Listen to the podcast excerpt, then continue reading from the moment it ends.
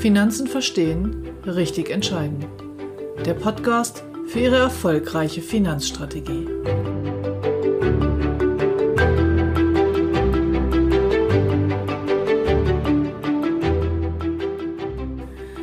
Kindervorsorge. Welche Versicherungen braucht mein Kind? Und wie sorge ich dafür, dass das Kind vielleicht später ein bisschen Startkapital hat? Und was mich als Beraterin gerade noch so umtreibt.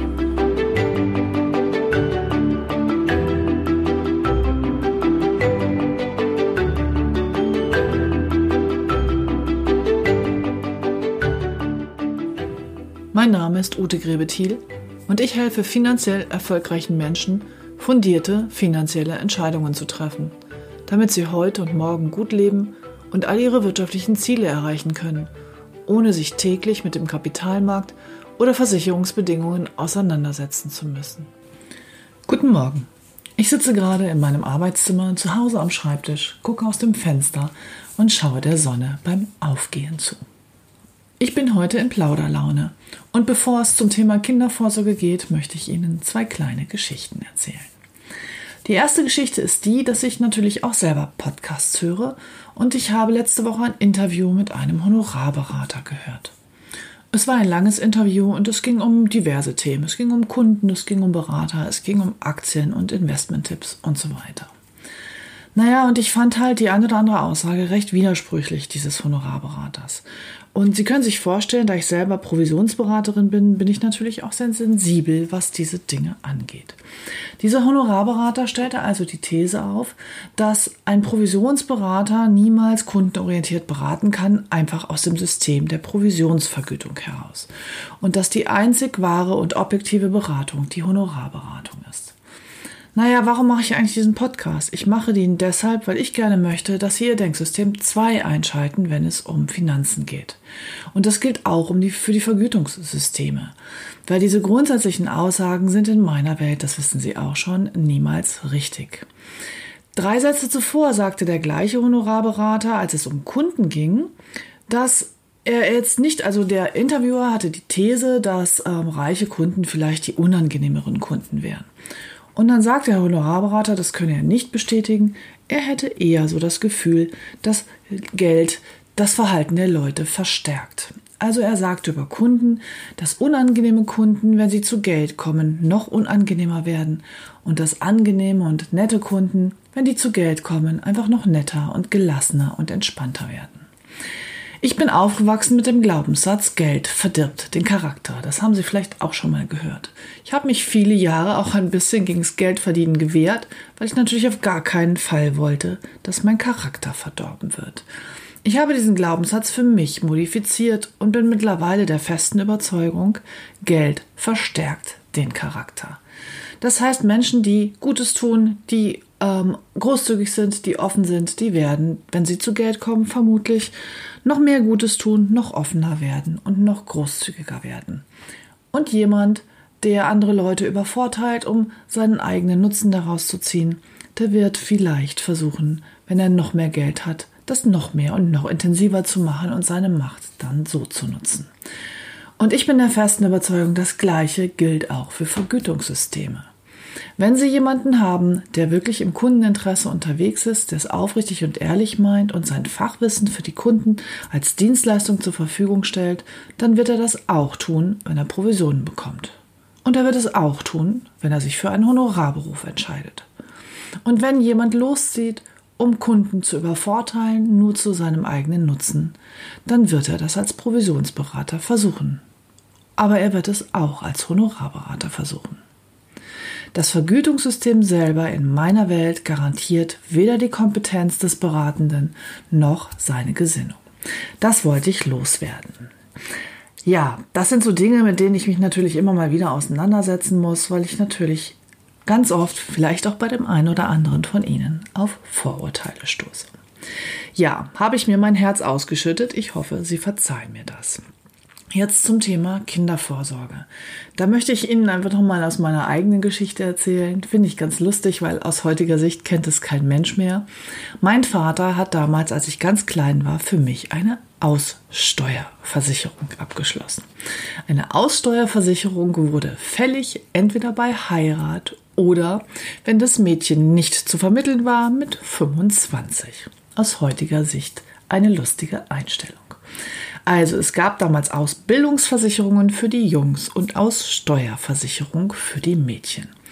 Und wenn die jungen Zuhörer hier nicht mehr wissen, was eine Aussteuer ist, dann googeln Sie es doch einfach mal. Ja, was war denn der Hintergedanke? Und damit kommen wir jetzt zur Kindervorsorge. Der Hintergedanke dieser Ausbildungs- oder Aussteuerversicherung war der, dass der damals ja meist Alleinverdiener Vater Vermögen für sein Kind aufbaut, fürs spätere Studium oder um die Hochzeit auszurichten.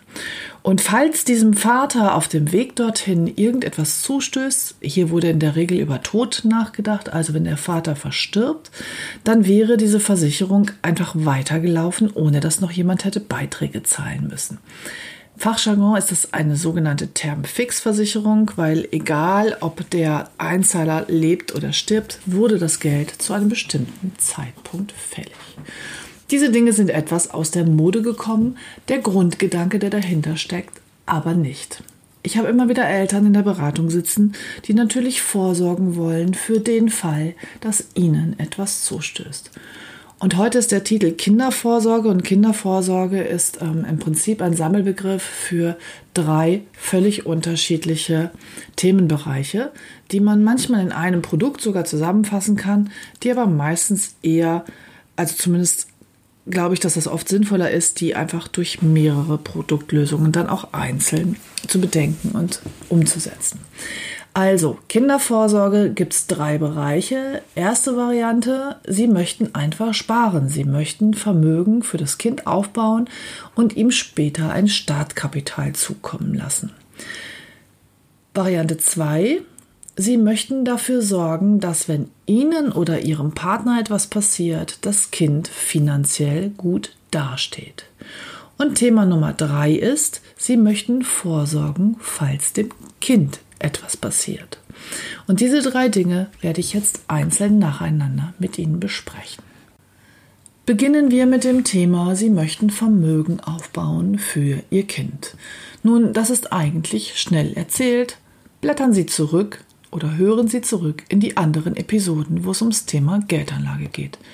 Fürs Kind ist es nichts anderes. Zu beachten ist die Fristigkeit, wann, also wie lange können Sie sparen. Wenn das Kind noch sehr klein ist und Sie wirklich 20 Jahre Zeit haben, wäre natürlich eine hohe Aktienquote wieder rentabler. Die Schwankungen können Sie aussitzen. Also da möchte ich jetzt gar nicht so ganz detailliert drauf eingehen, sondern da verweise ich auf meine ersten Episoden zum Thema Assetklassen, Aktien, das magische Dreieck der Geldanlage und so weiter. Wenn ich für mein Kind Geld spare, ist, hat es natürlich die gleichen Grundsätze und Regeln wie für jede andere Sparanlage auch, für jedes andere Zielsparen. Damit ist das relativ schnell erledigt. Ähm, es gibt hier noch, das sind aber sehr individuelle Lösungen, äh, manchmal Optionen, wenn zum Beispiel Sie so reich sind, dass Sie Erbschaftssteuer optimieren wollen. Dann gibt es manchmal Vorschläge mit Versicherungslösungen oder vielleicht macht es auch Sinn, dass Sie eine vermietete Immobilie kaufen, die Sie dann später an das Kind übertragen. Also da gibt es ähm, im Finanzplanungsbereich für sehr komplexe Fälle eben vielleicht nochmal Besonderheiten. Wenn es einfach darum geht, für das Kind Geld zurückzulegen, dann gelten die gleichen Regeln wie für andere Geldanlagen auch.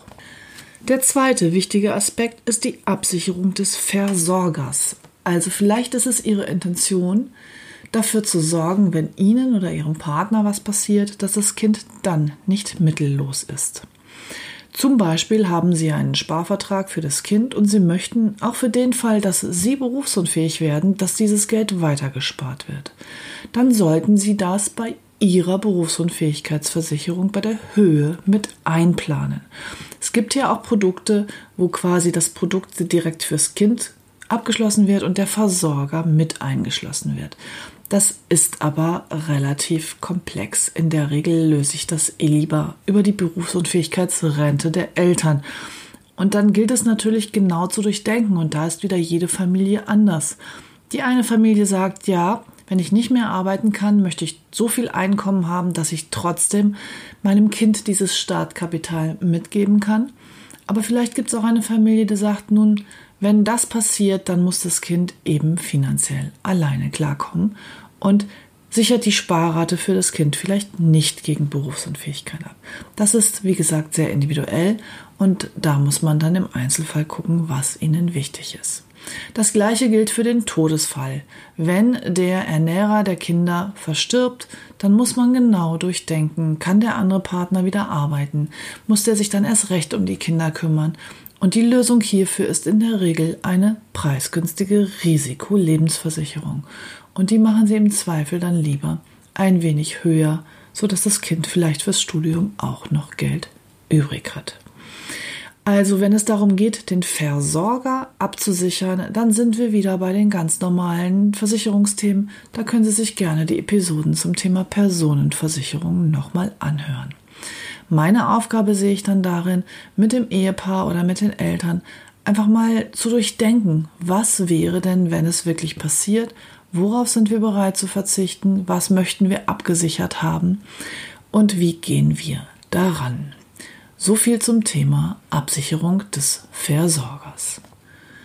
Und der dritte Aspekt ist die Absicherung der Kinder. Mir ist das Thema Kindervorsorge von einem Zuhörer vorgeschlagen worden und er hat es nicht weiter spezifiziert. Ich interpretiere einfach mal, dass er aber genau das meinte. Wie sichere ich mein Kind ab? Nun ja, darüber muss man sich wirklich intensiv Gedanken machen.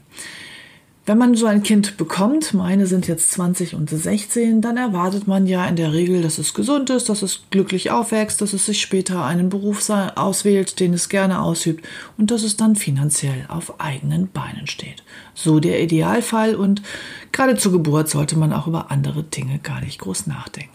Aber Sie alle wissen, dass das halt nicht immer so ist.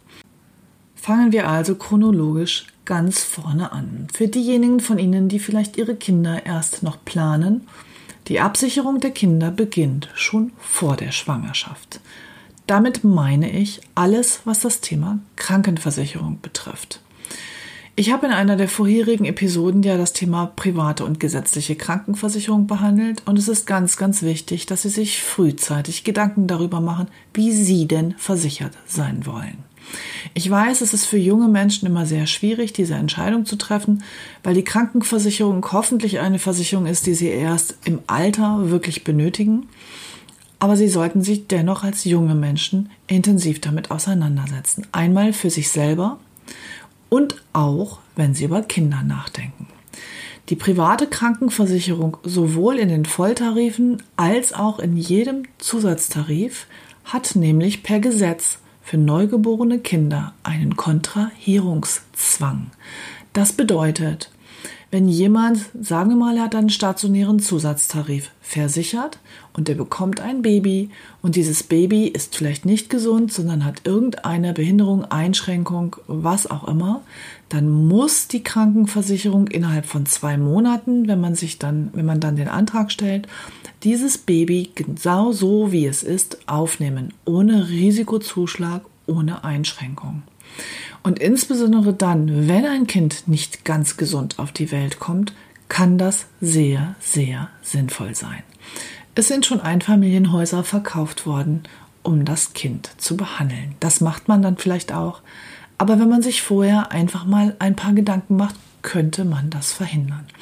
Also erster Punkt, alles was mit zusätzlicher Versicherung im Krankenversicherungsbereich zu tun hat, wenn Sie Ihre gesetzliche ergänzen wollen oder sogar sich lieber privat versichern wollen, dann entscheiden Sie das bitte, bevor Sie Kinder planen. Das kann riesige Vorteile für Sie haben. Nun, jetzt ist das Kind geboren. Welche Versicherung benötigt das Kind? Naja, wenn wir mal an den Erwachsenen denken und Sie die Episode zu den Personenversicherungen nochmal aufrufen, dann wissen Sie, dass man alle Versicherungen auf den eigenen Gesundheitszustand so jung und gesund wie möglich versichern sollte. Das heißt, logisch wäre es im Grunde, wenn man neugeborenes Kind sofort eine Berufsunfähigkeitsversicherung bekommt. Das geht aber nicht, weil das Kind noch keinen Beruf hat. Man muss sich also überlegen, was möchte ich gerne abgesichert haben, wenn wirklich diesem Kind so etwas passiert, dass es vielleicht niemals selber arbeiten und auf eigene finanzielle Beine kommen kann. Was möchte ich dann? Sie wissen schon, dass wir in Deutschland leben und in Deutschland niemand mittellos sterben wird. Also für Essen, Trinken, Wohnen wird immer gesorgt sein, auch wenn jemand nicht arbeiten kann. Deshalb ist es so wichtig, dass Sie als Eltern sich überlegen, was Sie sich dann wünschen. Eine relativ preisgünstige, also vom Jahresbeitrag nicht so teure Versicherung, ähm, aber auf jeden Fall sinnvoll für Kinder wäre in erster Linie dann mal die Unfallversicherung. Die Unfallversicherung kostet nicht viel und wenn so einem Kind dann wirklich ein Unfall zustößt, hat man hier zumindest eine bisschen Geldsumme, mit der man vielleicht sich das Leben etwas vereinfachen kann. Die logische Fortführung der Unfallversicherung ist die sogenannte Invaliditätsrente, die in der Regel auch von Unfallversicherern angeboten wird. Die Invaliditätsrente zahlt eine monatliche Rente für dieses Kind und zwar ein Leben lang. Also ein Beispiel, das Kind erleidet einen Unfall und wird dadurch wirklich für ein Leben behindert, dann kann man mit der Invaliditätsrente ein tatsächliches monatliches Einkommen absichern. Die Invaliditätsrente ist etwas teurer als die Unfallversicherung, die zahlt allerdings auch bei Erkrankungen. Also nehmen wir mal diesen relativ klassischen Fall, Zeckenbiss, Hirnhautentzündung und danach eine geistige Behinderung. Das Kind kann nicht berufstätig werden. Auch hier würde die Invaliditätsrente greifen, obwohl es sich eigentlich nicht um einen klassischen Unfall handelt. Ich hatte für meine Kinder also immer eine Unfallversicherung, die haben sie auch heute noch, und ich hatte für beide auch eine Invaliditätsrente. Was war mein Motiv? Ich hatte, ich arbeite relativ viel, ich verdiene ja auch ganz gut, das passt alles. Ich hatte aber immer die Vorstellung, wenn es wirklich dazu kommt, dass eines meiner Kinder erkrankt oder einen Unfall bekommt, dann möchte ich es mir leisten können, weniger zu arbeiten und mich mehr selber um mein Kind zu kümmern. Das kann man natürlich auch mit professioneller Hilfe und Pflegepersonal und so weiter lösen, aber genau da sind wir wieder an dem Punkt, wo jede Familie sich das für sich selber entscheiden muss. Mir war es wichtig, dass ich dann ein monatliches Zubrot habe, um mir entweder Hilfe leisten zu können oder wirklich selber etwas kürzer zu treten. Das war die Intention. Jetzt kann es natürlich auch noch schlimmer kommen. Mit noch schlimmer meine ich, dass nicht nur das Kind keinen Beruf ergreifen kann und nicht selber später sich versorgen kann finanziell, sondern vielleicht wird das Kind sogar zum Pflegefall. In diesem Fall greift dann die Pflegeversicherung. Und hier ist eine ganz, ganz wichtige Option mit dabei. Jetzt, also meine Tochter hat aktuell eine Pflegeversicherung mit einer sogenannten BU-Option. Das heißt, es gibt Anbieter am Markt, wo sie die ein Pflegetagegeld für die Kinder versichern. Das heißt, wenn es im Kindesalter wirklich dazu käme, dass das Kind Pflegefall wird, dann haben sie eine monatliche Leistung, mit der sie diese Pflege dann auch verbessern und finanzieren können. Und in diesen Tarifen ist dann eine sogenannte BU-Option. Wenn das Kind also erwachsen wird, kann es dort ohne erneute Gesundheitsprüfung dieses Pflegetagegeld in eine Berufsunfähigkeitsrente umwandeln. Die guten Anbieter haben dann auch für später noch weitere Erhöhungsoptionen für diese Berufsunfähigkeitsrente, zum Beispiel bei Heirat, Abschluss eines Studiums, ähm, Selbstständigkeit, Immobilienfinanzierung oder, oder, oder. Da gibt es also wirklich sehr schöne Möglichkeiten. Es gibt mittlerweile aber auch Anbieter, die ab 12 oder ab 16 bereits Berufsunfähigkeitsversicherungen für Schüler anbieten. Das sind dann sogenannte Schulunfähigkeitsversicherungen, die später in Berufsunfähigkeitsversicherungen umgewandelt werden. Schüler der Sekundarstufe 1, also bis zur 10. Klasse, sind von der Berufsgruppe etwas schlechter eingestuft als die Kinder später in der Oberstufe, weil man dann da davon ausgeht, dass die eventuell studieren und Akademiker werden und die akademischen Berufsgruppen sind in der Berufsunfähigkeitsversicherung in der Regel günstiger als handwerkliche oder körperliche Tätigkeiten. Bei guten Anbietern können Sie in der Sekundarstufe 1 mit der teureren Berufsgruppe anfangen und sobald das Kind in die 11. Klasse kommt, können Sie auf die bessere Berufsgruppe umstellen. Für meine Tochter habe ich also aktuell eine Pfle ein Pflegetagegeld mit einer BU-Option, was wir jetzt demnächst dann in eine Berufsunfähigkeitsversicherung, aktuell Schulunfähigkeitsversicherung, umtauschen werden. Und mein Sohn studiert mittlerweile und hat eine anständige Berufsunfähigkeitsversicherung, die auch schon auf den angestrebten Beruf hin versichert. Allerdings habe ich für beide Kinder auch zusätzlich noch ein Pflegetagegeld. Und ganz wichtig hier, wenn Sie so etwas haben wollen, dann ist es wichtig, dass es ein Tarif ist, der, oder das war mir wichtig, dass es ein Tarif ist, der auch bei Pflege durch Angehörige voll leistet. Denn da hatte ich immer, das habe ich beim Thema Personenversicherung und Pflegeversicherung schon einmal erzählt, meine Idee war immer, wenn ich Pflegefall werde, möchte ich, dass das professionell gelöst ist. Ich möchte nicht, dass mein Mann oder meine Kinder das übernehmen. Umgekehrt, wenn meinen Kindern etwas zugestoßen wäre, dann wollte aber immer ich hier einen Großteil der Pflege leisten und dafür hätte ich dann Geld benötigt. Also Pflegetagegeld für Kinder wäre mein Vorschlag, wenn Sie das genauso sehen, dass Sie darauf achten, dass Sie einen Tarif haben, der Pflege durch Angehörige auch voll übernimmt. Ich fasse noch einmal zusammen. Meine Kinder sind beide privat Krankenversicherung und sind auch einfach glatt aufgenommen worden nach ihrer Geburt, weil ich eben schon vorher privat krankenversichert war. Dann haben meine Kinder ganz schnell eine Unfallversicherung bekommen und als es möglich war, eine sogenannte Invaliditätsrente. Die Anbieter machen das häufig erst, wenn das Kind ein halbes oder ein Jahr alt ist. Außerdem haben meine Kinder ein Pflegetagegeld und sie hatten ein Pflegetagegeld mit einer BU-Option, was dann im Alter von 15, 16 sinnvollerweise in eine Berufsunfähigkeitsversicherung, die zunächst eine Schulunfähigkeitsversicherung ist, umgetauscht wird. Das einzige Personenrisiko, was ich für meine Kinder jetzt nicht abgesichert habe, weil ich es nicht für nötig erachte, ist das Todesfallrisiko. Also was passiert wirklich, sollte eines meiner Kinder vor mir sterben, braucht dann irgendjemand Geld. Zum jetzigen Zeitpunkt ist es nicht so und darüber habe ich dann auch gar nicht nachgedacht. Und meine Aufforderung an Sie ist jetzt, setzen Sie sich mit Ihrem Partner hin und überlegen Sie einfach mal, wie Sie es gerne gestalten würden, wenn Sie wirklich so einen Schicksalsschlag ereilt. Welches Geld benötigen Sie dann für die einzelnen Lebensbereiche? Und jetzt ist wieder die gleiche Frage, woher kommt es dann? Verdienen Sie genug, um es selber zu bedienen oder haben Sie genug Vermögen? Wird Ihre Familie Sie auffangen und weiß Ihre Familie das? Oder brauchen Sie für den einen oder anderen Fall eine Versicherungslösung? Und dann definieren Sie, was Sie genau brauchen, in welcher Höhe und dann hätten Sie die Möglichkeit, einen guten Berater zu fragen, bei welcher Gesellschaft es hier das bestmöglich zu Ihnen passende Produkt gibt. Ich wünsche Ihnen natürlich, dass Sie niemals auch nur eine einzige dieser Versicherungen benötigen.